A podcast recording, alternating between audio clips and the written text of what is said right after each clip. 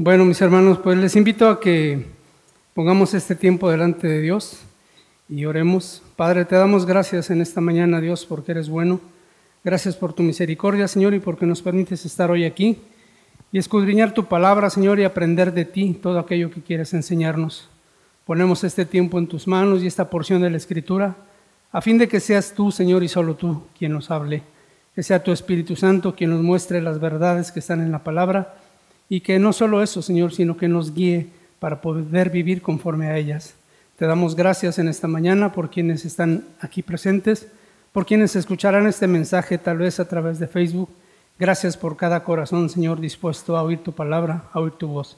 Te agradecemos por ello. En el nombre de Jesús oramos. Amén. Bueno, mis hermanos, pues hemos estado estudiando la carta del apóstol Pablo a los Efesios y continuamos en ello y, le estamos sacando mucho jugo a estos dos versículos nada más que, que estamos viendo desde hace ya como un mes. Y la semana pasada Meni compartió parte de estos versículos y hoy vamos a ahondar un poquito más en ello. Quiero que me acompañes a leer el, el, texto de Efesios capítulo 4 y solo vamos a leer los versículos del 17 al 19 para saber de qué estamos hablando. Incluso en algunas Biblias que tienen subtítulos, eso no es palabra de Dios, esos subtítulos se los agregan los editores, pero tiene un, en algunas dice la nueva vida en Cristo. No sé si en las Biblias de ustedes diga así, pero en algunas de ellas dice la nueva vida en Cristo. Versículo 17, 18 y 19 dice, esto pues digo y requiero en el Señor, que ya no andéis como los otros gentiles que andan en la vanidad de su mente, teniendo el entendimiento entenebrecido, ajenos de la vida de Dios por la ignorancia que en ellos hay, por la dureza de su corazón, de los, los cuales, después que perdieron toda sensibilidad, se entregaron a la lascivia para cometer con avidez toda clase de impurezas.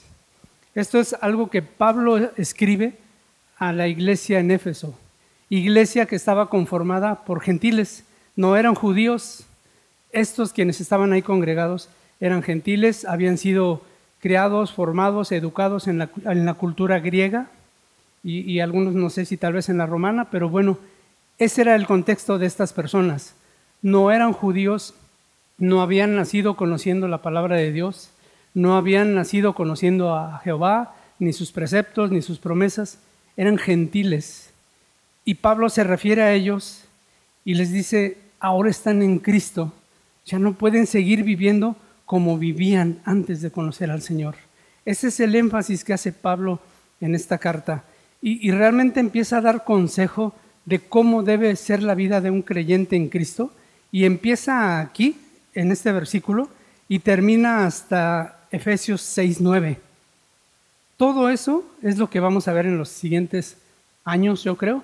Y, y todo eso nos dice lo que debe ser la vida de un creyente cómo debe conducirse un creyente en la sociedad, con sus hermanos, con los de afuera, con la familia, con la esposa, con los hijos, en todo lugar y en todo momento. Y termina hasta el 6.9 porque ya después habla de la armadura de Dios y eso ya tiene que ver con, con la vida espiritual. Pero esto es la vida práctica, la vida diaria. ¿Cómo debe el creyente conducirse en el día a día?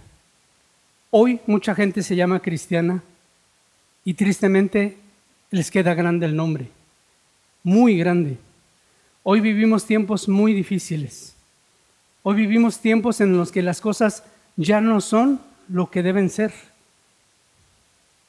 Hoy los alimentos que comemos, muchos de ellos ya no son ni contienen lo que dicen que contienen. Hoy las medicinas que tomamos a veces enferman más porque ya no son para lo que eran. Hoy los hombres ya no son los hombres que antes eran. Hoy hay hombres ganando el concurso de Miss Universo. Hoy hay hombres ganando el campeonato nacional de natación femenil.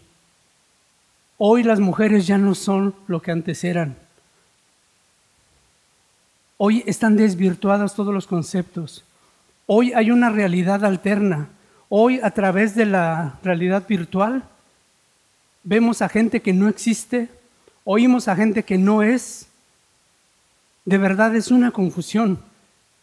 Y todo esto es parte de lo que debe de pasar. Pero ¿saben qué es lo más triste? Cuando los cristianos no son verdaderamente cristianos.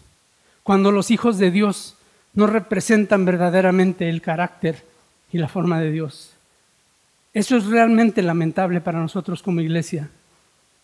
Y este mensaje a lo mejor va a sonar muy duro, hermanos, pero el primero que tiene que aprender de ello soy yo, pero también ustedes. Dios nos llama a vivir vidas santas, vidas que verdaderamente reflejen a Cristo. Ya basta de solamente colgarnos el título de cristianos y vivir como si no lo fuéramos, como si no le conociéramos. Pablo les escribe a los efesios y a ellos es a los que les está diciendo esto. No vivan como los otros gentiles. ¿Por qué se refiere a los otros gentiles? Porque no eran judíos estos. Y dice, ustedes cuando estaban allá, sin conocer de Cristo, andaban en la vanidad de su mente, tenían el entendimiento entenebrecido, estaban ajenos de la vida de Dios, por ignorancia, por dureza del corazón. Ese mensaje no es solo para los efesios, es para ti y para mí el día de hoy. Si hemos sido llamados por el Señor, si hemos sido salvados por Él, si se ha pagado un precio tan alto por tu vida y por la mía, somos llamados a vivir vidas que honren y glorifiquen a Dios siempre y en todo. Les decía, hoy las cosas ya no son lo que eran, pero los creyentes tenemos que seguir siendo lo que somos, hijos de Dios, llamados a ser santos. Se dice que hace mucho ocurrió en una batalla en donde estaba Alejandro Magno y envió, enviaron a una persona comisionada a hacer una tarea específica y de esto dependía una victoria. Y esta persona de último momento tuvo miedo y no hizo nada y se regresó. Cuando Alejandro Magno supo que por causa de este hombre no habían podido ganar esa batalla, le mandó llamar y empezó a llamarle la atención y empezó a reprenderlo y empezó a decirle, has sido formado en el mejor ejército del mundo. Eres uno de los ejércitos más valientes y aguerridos que hay. Aquí estás tú. Y después de que lo estuvo regañando, le dijo, ¿cuál es tu nombre? Y él le dice, me llamo Alejandro. Y Alejandro Magno se para y le dice, ¿sabes qué? O te comportas como un hombre valiente o dejas de llamarte Alejandro, porque me avergüenzas. Mis hermanos, yo sé que Dios ha sido bueno con nosotros, ha tenido misericordia de nosotros, nos ha salvado, nos ha comprado por precio. El llamarnos cristianos es como en Cristo en pequeño, un pequeño Jesús. Dios nos ha rescatado. Que el nombre con el que nos han llamado verdaderamente glorifique a Dios. Que cuando nos digan cristianos no sea solo para burlarse la gente, sino porque estén reconociendo que tú y yo reflejamos a Cristo. La palabra de Dios dice que somos llamados a ser luz del mundo, sal de la tierra. Pablo escribiendo dice, la iglesia es columna y baluarte de la verdad. La gente no va a conocer la verdad si no es porque la iglesia está ahí para anunciarla. La gente no va a saber diferenciar entre lo bueno y lo malo si no está la iglesia ahí para decir cuál es la verdad. El mundo se está pudriendo allá afuera y seguirá haciéndolo si la iglesia no sirve para salar la tierra para preservar esa pudredumbre, para preservar las cosas y mantener algo todavía bueno. La iglesia va, digo, la gente allá va a seguir viviendo en la oscuridad y en tinieblas si la iglesia no lleva la luz hacia afuera. El mensaje de Pablo era esto para estos hombres. Dicen, ya no vivan como los otros gentiles, sean diferentes. Somos llamados a ser diferentes, mis hermanos somos llamados a ser santos. Y lo hemos enseñado muchas veces. hay dos etapas de la santidad. La santidad posicional, tú eres santo desde el momento que entregaste tu vida a Cristo, desde el momento que reconociste tu condición de pecador y dijiste, Señor, te necesito en mi vida, sálvame.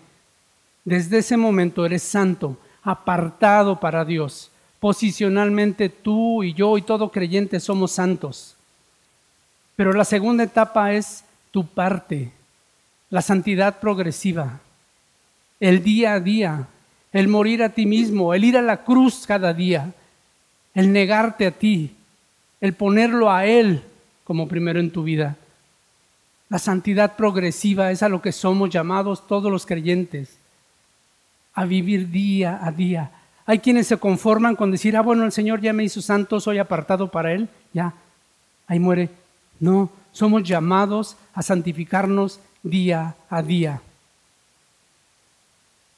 A veces, a quienes somos creyentes de muchos años, tuvimos tanto, tanto la influencia de decir, no es por obras, no es por obras, es por gracia, no es por obras, que a veces parece que nos olvidamos o pensamos que las obras son hasta malas. Pero no, mi hermano, solo no confundamos, no hacemos obras para salvarnos, Él ya nos salvó. Pero hacemos las obras que Él preparó de antemano para glorificarle a Él, para exaltar a Dios para que la gente crea en Él, para que el mundo le conozca. Jesús les decía a sus discípulos, no se pone una lámpara bajo la mesa, sino arriba, para que alumbre. Dice el Señor, así igualmente la vida de ustedes, para que glorifiquen el Padre. Ese es el propósito de, de Dios para nosotros, mis hermanos. Y acompáñame ahí a leer lo que, cómo se los dice Pablo a los Efesios versículo 17. Voy a regresarme un poquito, que es muy mi costumbre. Dice, esto pues, esto pues digo y requiero en el Señor que ya no andéis. El ya no andéis implica que sí andaban en otro tiempo así. Ya no andéis como los otros gentiles, que andan, y Meni nos enseñaba la semana pasada, en la vanidad de su mente, teniendo el entendimiento entenebrecido pensando en lo que ellos quieren, en lo que ellos desean, en que las cosas son como a mí se me antojan, y con su mente banal pensando vaciedades, cosas que no son, cosas que no llenan, cosas que son perennes, que no tienen nada que ver con la eternidad. Y eso les lleva a tener el entendimiento entenebrecido. Es como una cascada, mis hermanos, porque el andar en la vanidad de la mente te lleva a entenebrecer el entendimiento esto te hace ajeno de la vida de Dios por ignorancia o por dureza de tu corazón y después dice pierdes toda sensibilidad y la gente se entregó a la lascivia y a las cosas más aberrantes, a las peores impurezas. Fue como una cascada. Mi hermano, hoy vamos a tocar esta parte, versículo 17, 18, perdón. Ajenos de la vida de Dios por la ignorancia que hay en ellos, ajenos de la vida de Dios por la ignorancia que hay en ellos. Esa es la palabra. ¿Qué significa ajeno? ¿Qué te viene a la mente ajeno? Algo que no es propio, algo que no es tuyo, algo que no te pertenece. Cuando no estábamos en Cristo, éramos ajenos de la vida de Dios. Éramos criaturas de Él pero no de su pertenencia. Hasta que no dijimos, Señor, tú eres mi Señor. Jesús, tú eres mi Salvador. Dios, tú eres mi Padre. Yo te pertenezco. Estábamos antes ajenos de la vida de Dios, pero hoy somos parte de la familia de Dios. Somos uno en Cristo. Somos parte de Él. La palabra que aparece en griego aquí no es ajeno, sino en griego aparece alienado. Esa es la palabra, yo no sé que tantos conozcan el término alienado, yo no lo conocía, pero alienado es, es alguien, es un individuo que no está involucrado o implicado con algo o alguien. Alguien alienado es alguien que está falto de razón y que anda con su propio concepto del mundo y de la vida. En griego la palabra que utiliza para ajeno de la vida de Dios es alienado. Es decir, no se involucra, no está implicado, no quiere saber nada, ni tiene nada que ver con Dios. Eso es alguien ajeno de la vida de Dios. Hoy mucha gente allá afuera habla de Dios, pero no quieren nada con Él. Y mucho menos que dirija sus vidas. Y mucho menos que les diga lo que está bien y lo que está mal. Hoy la gente busca a Dios, como decían por ahí vulgarmente, el Dios aspirina. Van a Él cuando les duele la cabeza. Pero si no, si todo marcha bien, Dios sale sobrando en la vida de mucha gente. El hombre natural está así ajeno de la vida de Dios. Y nota algo, mi hermano, no está diciendo solo ajenos a Dios, ajenos de la vida de Dios. ¿Notas la diferencia? Es ajenos de la vida de Dios. En todo lo que tiene que ver con Él, esta gente no quiere nada. Los creyentes somos involucrados, somos llamados a estar pegados a Dios, unidos a la vida de Dios. ¿Cómo se puede hacer esto? La palabra de Dios dice que Dios es espíritu y los que le adoran en espíritu y en verdad es necesario que adoren. La vida de Dios es la vida espiritual. Lo que la escritura llama la vida eterna, la vida abundante, sí es lo que vivimos. La vida de Dios es la vida en el Espíritu. No debemos ser ajenos a la vida de Dios, de la vida de Dios, sino vivir en el Espíritu. Mi hermano, en ti y en mí, cuando entregamos nuestra vida a Cristo, cuando le reconocemos como Señor y Salvador, dice que somos sellados con el Espíritu Santo y nos es puesta una nueva vida no como en el Mario Bros, no como en los videojuegos. Una verdadera y nueva vida es implantada en nosotros. Así que ahora en ti y en mí hay una dualidad, porque nacimos en la carne hace muchos años, bueno, algunos como Vale hace pocos, otros como yo hace mucho. Nacimos en la carne y tenemos una naturaleza humana. Pero cuando reconocimos al Señor, él vino a implantar una nueva vida, una vida espiritual, una vida que produce Él, que no es natural. Esa vida la vino a implantar Dios en todo creyente. Y por eso es que somos llamados a vivir conforme a esa nueva vida y no a la vida vieja, no la vida con la cual tú y yo nacimos, sino la vida con la cual Dios nos dio un nuevo nacimiento. Yo sé que esto suena a lo mejor para mucha gente demasiado metafísico o muy sobrenatural, pues lo es. Dios vino a implantar vida en ti y en mí.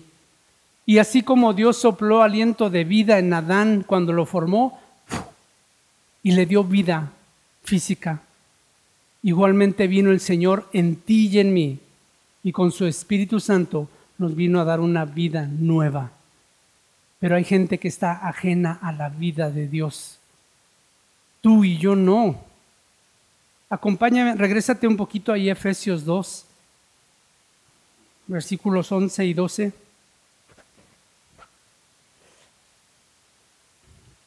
Dice el 11, por tanto, acuérdense que en otro tiempo ustedes, los gentiles en cuanto a la carne, eran llamados incircuncisión por la llamada circuncisión hecha con mano en la carne.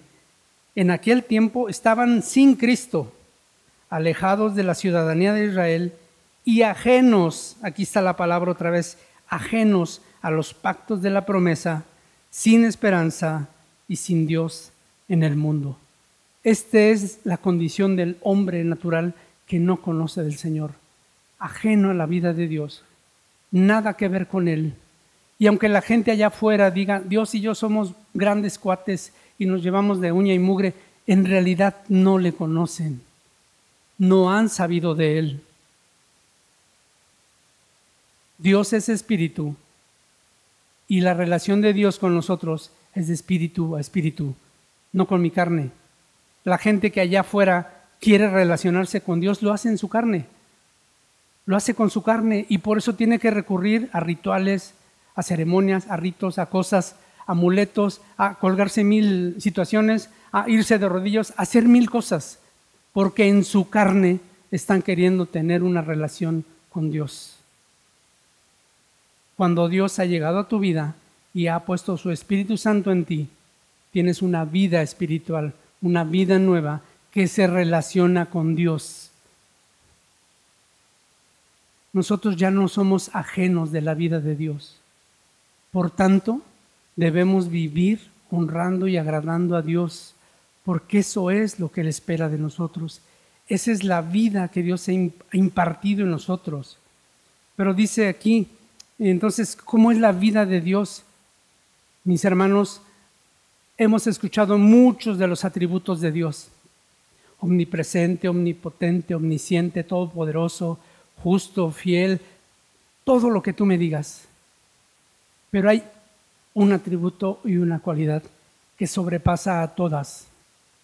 Dios es santo, santo, santo. Esa es la mayor y la más grande. Dios es santo, tanto que nuestra mente chiquita, humana, no logra imaginar esto. Y nosotros, siendo pecadores, no podríamos ni siquiera tratar de acercarnos a alguien que es tan santo. Pero Dios tuvo misericordia de ti y de mí. Y envió a su santo Hijo con una vida perfecta e intachable a la cruz. El puro por los impuros. El justo por los injustos. El Hijo de Dios por los hijos de los hombres. Y en ese acto de amor, el Señor nos limpió, nos perdonó, nos declaró justos, puso su Espíritu Santo en ti y en mí. Y ahora nos dice, vivan una vida en el Espíritu, vivan como hijos de Dios, somos llamados a vivir vidas diferentes, mis hermanos.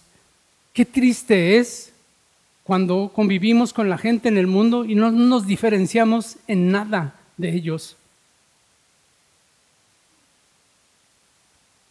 Es triste cuando hasta nuestro lenguaje, nuestra conducta, nuestras acciones son similares a los de la gente que no conoce a Dios. No debe ser así.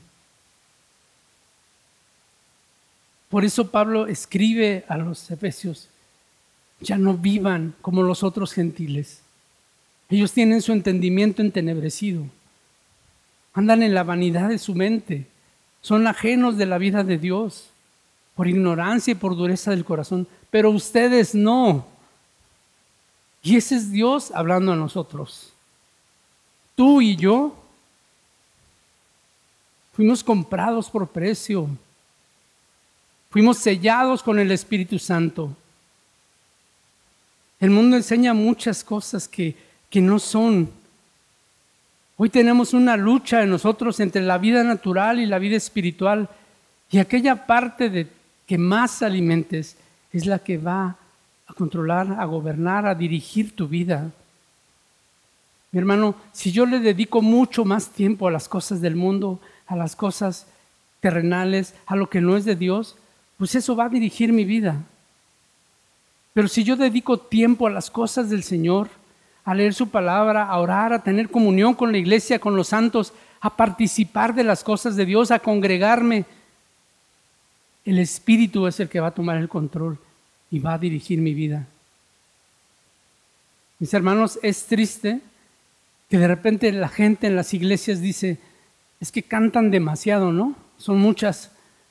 O predican mucho tiempo, es como muy largo, o hablan demasiado de Dios.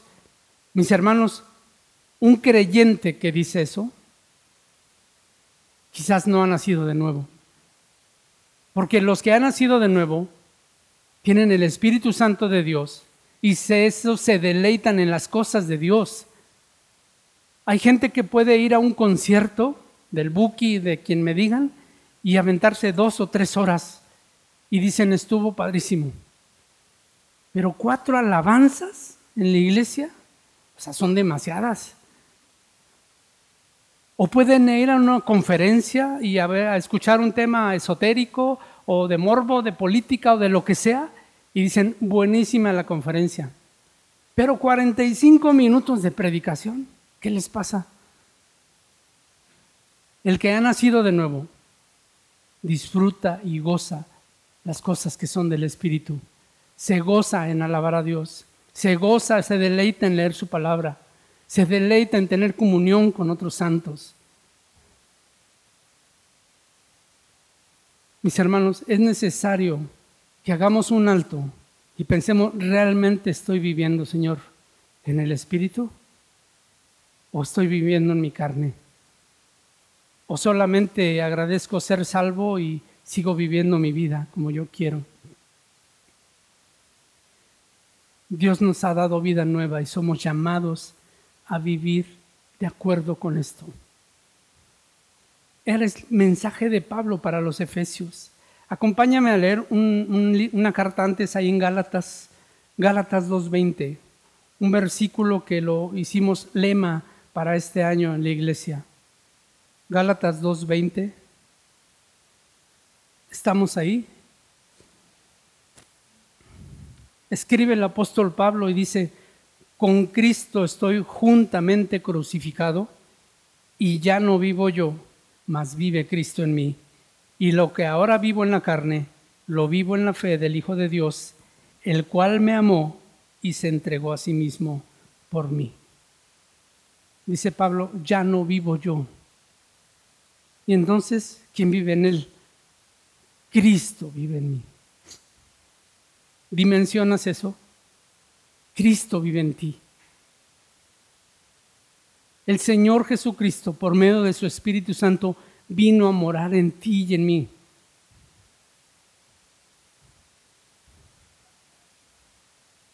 Vasos de deshonra que no merecíamos semejante tesoro. Jesús vino a morar en nosotros. Y cuando dimensionas eso y dices, ya no vivo yo, mas Cristo vive en mí, no es posible que yo esté viviendo una vida en desorden, una vida haciendo lo malo, lo incorrecto. Mi hermano, te lo repito, el mensaje primeramente es para quien el Señor se lo da, pero también para ustedes. Somos llamados a hacer un alto en el camino y decir, Señor, quizás hasta hoy no te he estado honrando con mi vida en todas las áreas. Quizás mis palabras no han sido las correctas para con los demás. Quizá mi conducta no ha sido la mejor para con mi semejante y mis hermanos. Quizás la forma en la que vivo, Señor, te es desagradable y yo he seguido viviendo así. que ya no viva yo, más vive tú en mí, Señor. Eso es lo que Pablo decía. Y lo que ahora vivo en la carne, lo vivo en la fe del Hijo de Dios, el cual me amó y se entregó a sí mismo por mí. Hermano, somos llamados a andar en las cosas del Espíritu y no en las de la carne.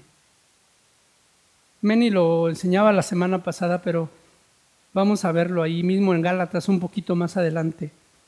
Gálatas versículo 16.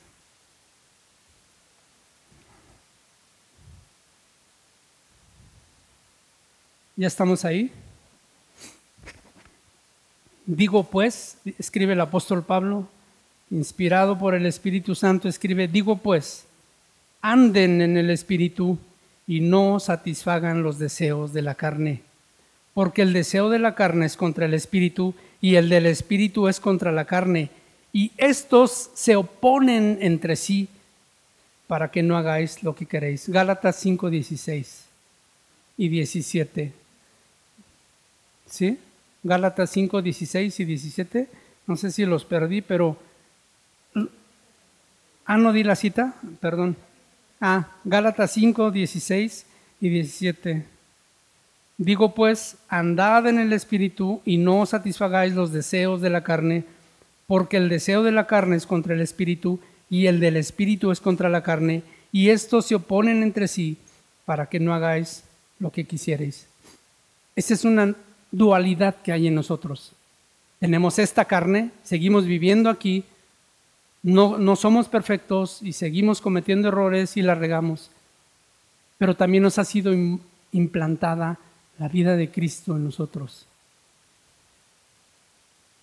Podemos vivir una vida en el Espíritu, pero el llamado es a no satisfacer los deseos de la carne. Mi hermano, cuando Dios te rescató, no te hizo perfecto de la noche a la mañana.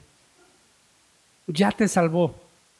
Ya tu nombre está escrito en el libro de la vida. Ya se pagó el precio por tu pecado. Ya fuiste justificado. Serás glorificado algún día. Pero mientras vivas aquí y en este cuerpo, hay un proceso que tenemos que vivir día a día, no agradando a nuestra carne, no satisfaciendo los deseos de la carne, sino andando en las cosas del Espíritu. Y por si alguien tuviera duda, bueno, pues cuáles son unas y cuáles son otras. Nos sigue Pablo diciendo allá abajo, porque si sois guiados por el Espíritu, no estás bajo la ley. Y aquí dice, y manifiestas son las obras de la carne. Y remarco, son obras. Esto es lo que el hombre hace. Manifiestas son las obras de la carne. Por eso son diferentes del fruto del Espíritu. Porque estas, las obras, las hacemos tú y yo y todo ser humano. Y manifiestas son las obras de la carne. Y empieza a enumerar adulterio, fornicación, inmundicia, lascivia, idolatría, hechicería. No vayas palomeando, por favor. Idolatría, hechicería, enemistades, pleitos, celos, iras, contiendas, disensiones, herejías, envidias, homicidios, borracheras, orgías y cosas semejantes a estas, acerca de los cuales os amonesto, como ya os lo he dicho antes, que los que practican tales cosas no heredarán el reino de Dios. Esas son las obras de la carne, lo que el hombre natural hace. Y somos llamados a no darle lugar a las obras de la carne y sí, lo que dice el siguiente versículo, el 22, más el fruto, esto no es una obra, es el fruto natural del Espíritu que hay en ti ahora y en mí. Dice es amor, gozo, paz, paciencia, benignidad, bondad, fe, mansedumbre, templanza. Contra tales cosas no hay ley. Esto, el fruto del Espíritu, es lo que debiera ser más manifiesto en nosotros y no las obras de la carne. Vivir en el Espíritu es reflejar la vida en Cristo, es andar sometido a la voluntad del Señor. Es muy sencillo decirle Señor a Jesús y sin embargo seguir señoreando tú tu propia vida y hacer lo que tú quieres. Hoy la gente de dientes para afuera dice, es que Él es el Señor, ¿sí? ¿Y por qué no estás bajo su señorío? ¿Por qué no te sometes a su voluntad? ¿Por qué no andas en sus caminos?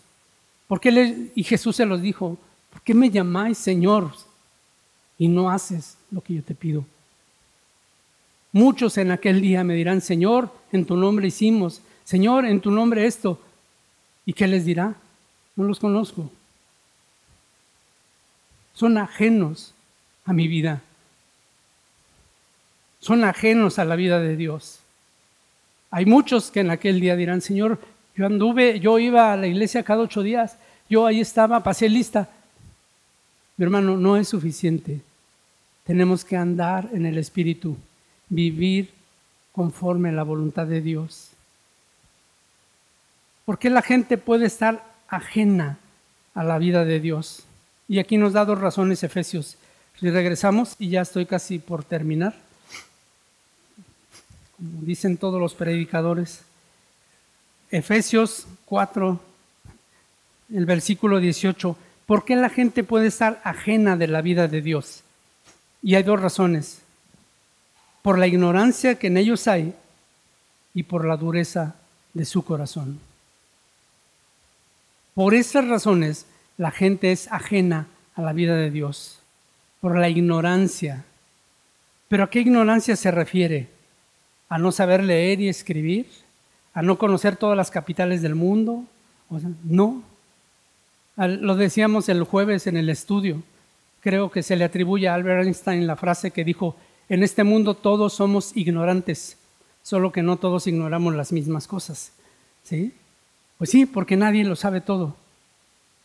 Pero mi hermano, lo que tú y yo debemos de saber es la voluntad de Dios, es conocer su palabra. Pablo mismo lo dijo, todo lo que yo soy, todo lo que hasta hoy he logrado, toda la preparación que tengo, es basura, es basura y lo tiro por el conocimiento de la excelencia de Cristo. La gente hoy son ajenos de la vida de Dios por la ignorancia, la ignorancia de su palabra. Mucha gente que dice creer en Dios ignora totalmente su palabra. En su vida la han leído, o muchos la leen de pasadita, o la abren en el Salmo 91 para que no les caiga un demonio ahí en la casa, porque lo, toman hasta como de superstición. El Salmo 91 dice, el que habita al abrigo del Altísimo morará bajo tal, tal, tal, y de buena suerte y lo abren en el 91 para que no se acerquen los espíritus. Mi hermano, si la palabra no está cerca en tu boca y en tu corazón, no sirve de nada. La palabra de Dios tiene que estar aquí. Alguna vez hubo un concurso de oratoria y pasó un hombre que había ganado el campeonato de oratoria varias veces y tomó el Salmo 23 y lo recitó de una manera excelsa, así, sublime y todo. Ya la gente le aplaudió, le dieron sus calificaciones y el último en pasar era un creyente en Cristo, era un cristiano y también en su concurso, él tomó el Salmo, Salmo 23 y empezó a hablar, el Señor es mi pastor, nada me faltará. Cuando terminó, el público se quedó callado, muchos llorando, muchos con el corazón agradecidos a Dios.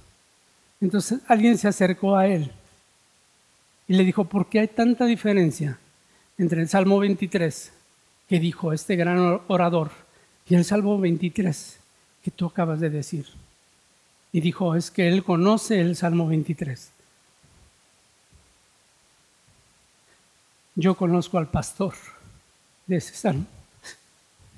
Es la diferencia, mi hermano. No solo es conocer la letra ahí escrita, sino conocer al Dios que nos dio esta palabra.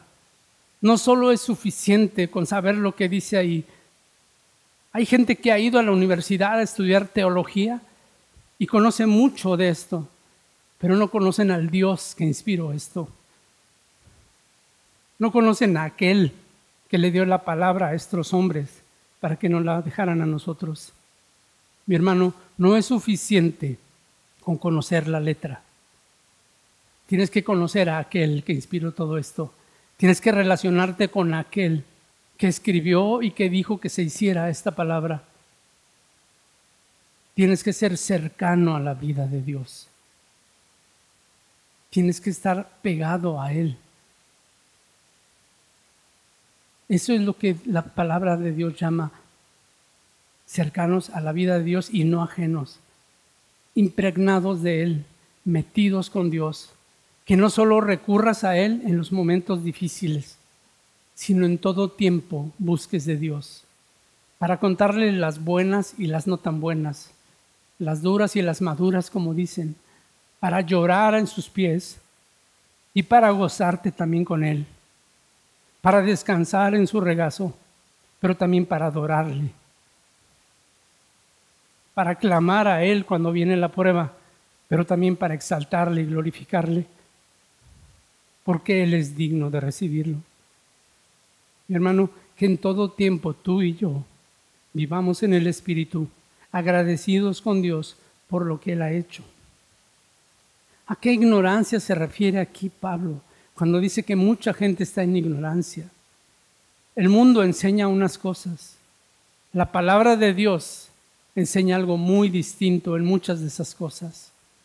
El mundo te dice que Dios quiere que seas feliz. ¿Sí lo has oído? El mundo te dice, Dios quiere que seas feliz. La palabra de Dios dice, Dios quiere que seas santo. Dios quiere que seas santo, consagrado para Él. El mundo enseña que tienes que vivir para ti. La Biblia enseña que tú y yo debemos vivir para Él. Ya no vivo yo, más vive Cristo en mí. El mundo enseña que tienes que disfrutar tu cuerpo. La Biblia enseña que presentemos nuestros cuerpos como sacrificios vivos delante de Él. El mundo enseña que hagas todo, todo lo que se te antoje y lo que te venga a la mano a hacer. La Biblia enseña que hagas la voluntad del Padre. El mundo enseña que tienes que buscar el éxito a costa de lo que sea. La Biblia enseña que busques el reino de Dios y su justicia. Lo demás es añadidura. Hermano, somos llamados a glorificar a Dios con nuestras vidas, con nuestras acciones, con nuestra conducta, con nuestra palabra, con nuestro amor a la esposa, al esposo, a los hijos, con el cuidado de los desvalidos. Qué ignorancia se refiere entonces Pablo? A desconocer a Dios. Ya no quiero llenarles más de citas, pero Pablo dice que él fue instruido a los pies de Gamaliel. Gamaliel era uno de los maestros más reconocidos entre los fariseos, un doctor de la ley, y Pablo fue instruido a los pies de él. Y dice, fui religioso y celoso de mi religión y de sus tradiciones y de sus cosas. Dice, pero era un ignorante, desconocía eso. Acompáñame a Filipenses 3, ya vamos a terminar, es la, es la siguiente carta.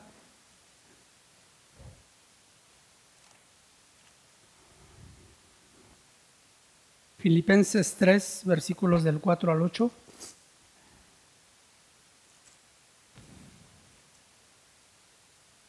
¿Estamos ahí? Dice Pablo, aunque yo tengo también de qué confiar en la carne, si alguno piensa que tiene de qué confiar en la carne, yo más, circuncidado al octavo día, del linaje de Israel, de la tribu de Benjamín, hebreo de hebreos en cuanto a la ley, fariseo, en cuanto a celo, perseguidor de la iglesia, en cuanto a la justicia que es en la ley, irreprensible. Pero cuantas cosas eran para mi ganancia, las he estimado como pérdida por amor de Cristo.